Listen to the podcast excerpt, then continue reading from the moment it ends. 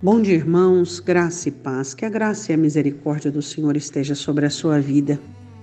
Hoje dá uma olhadinha nas obras e, e, na criação do Senhor. E se você puder mais que uma olhadinha, comece a contemplar como as obras das mãos do Senhor glorificam o nome dele. E nós, como primícias de sua criação, devemos também, muito mais do que a obra criada, ah, devemos adorá-lo, servi-lo, lembrando aquilo que o Senhor sempre espera de nós, não é mesmo? Deixa eu falar com você sobre o assunto que nós vamos tratar hoje. É, lembra de José? Claro que sim. Né? Quando José foi levantado em segundo homem no Egito, lembra do copeiro? É, quando José mostra para ele o sonho que ele teve, dizendo: Em três dias, Faraó vai levantar a tua cabeça e vai restaurar o teu estado. Você já imaginou depois que José foi levantado e ele se esqueceu de José? Como ele deve ter olhado no olho de José, não é mesmo? Mas vamos meditar no texto.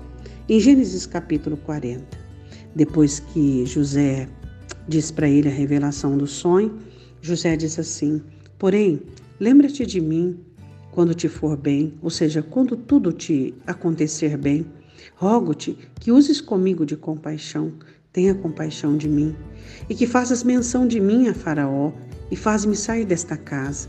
Porque José explica, ele diz assim: Eu estou aqui por culpa, porque fiz mal, eu fui roubado da terra dos hebreus. Então, o copeiro sai da presença uh, de José da prisão e ele não se lembra de José durante dois anos. Apenas depois que Faraó tem um sonho e ninguém consegue interpretar, que ele começa a lembrar-se e ele comenta com o Faraó. E então José é tirado da prisão. Deixa eu dizer uma coisa para você. Como está a sua galeria de memória e de lembrança com respeito àquilo que as pessoas fizeram para você? Sabe, uma das coisas que Deus mais se entristece ao olhar para nós é observar que em nós não existe compaixão, nem reconhecimento e nem gratidão. Deus levanta pessoas, fisicamente, emocionalmente, espiritualmente, financeiramente, para nos abençoar. E quantas vezes alguns de nós temos nos esquecido? Você prestou atenção na petição de José? Lembra-te de mim. Eu queria que você lembrasse hoje das pessoas que Deus colocou na sua vida, que derramou sobre você porções pequenas e maiores de bênçãos, pessoas que Deus moveu para abençoar você. E ele diz assim: é, rogo-te que tenha comigo, que, que tenha compaixão de mim. Será que você tem tido compaixão de quem um dia ajudou você? Quem sabe hoje é essa pessoa que está precisando de ajuda. Essa pessoa que um dia te compreendeu, que um dia estendeu a mão, hoje está precisando de compreensão e do estender de mão. E você tem feito isso? Como iremos pagar as bênçãos e benevolências? Não temos como pagar, é inafiançável, impagável. O que as pessoas fazem é por nós em momentos difíceis é impagável. Mas de que maneira nós podemos então frutificarmos, seria a palavra certa, tendo compaixão você já passou por isso? Já ajudou alguém e teve compaixão e teve misericórdia, e compreendeu e batalhou e lutou? E quando você precisou do mínimo de compreensão, pois aquela pessoa agora já estava em uma condição favorável, ela simplesmente virou as costas para você. Então, doeu? Não faça isso com ninguém. Não haja dessa maneira. Deus está do lado dos gratos e continua a abençoar os gratos.